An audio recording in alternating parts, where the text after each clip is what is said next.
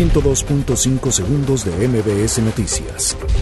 Un sujeto sin identificar recibió incluso más sobornos por parte de Odebrecht que el exdirector de Petróleos Mexicanos Emilio L., detenido en España y a la espera de extradición según una investigación divulgada este lunes.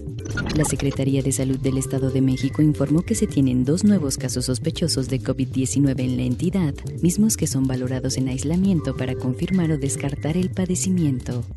El primer tribunal colegiado en materia penal le negó el amparo al empresario Shane Lee contra el auto de formal prisión por el delito de operaciones con recursos de procedencia ilícita por más de 9 millones de dólares.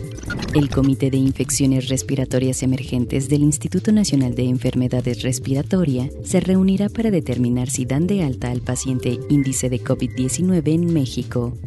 El secretario de Turismo Federal Miguel Torruco Márquez desestimó que puedan cancelarse eventos masivos relacionados con la industria en entidades donde ya se han confirmado casos de COVID-19.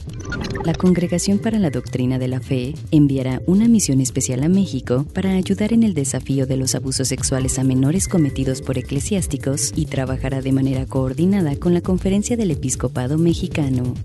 La Secretaría de Hacienda y Crédito Público informó que al cierre de viernes 28 de febrero, el riesgo país de México se ubicó en 372 puntos base, 73 unidades más en comparación con la semana previa, siendo este el mayor aumento en lo que va del año.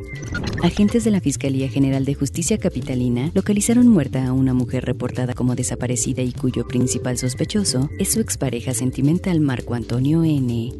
Jaime Álvarez Cisneros, exsecretario de Turismo de Morelos en la administración de Graco Ramírez Garrido Abreu, fue imputado por la Fiscalía Anticorrupción por el delito de ejercicio ilícito del servicio público.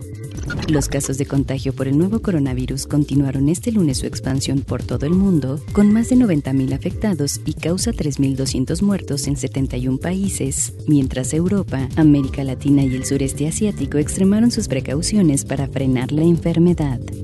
102.5 segundos de MBS Noticias.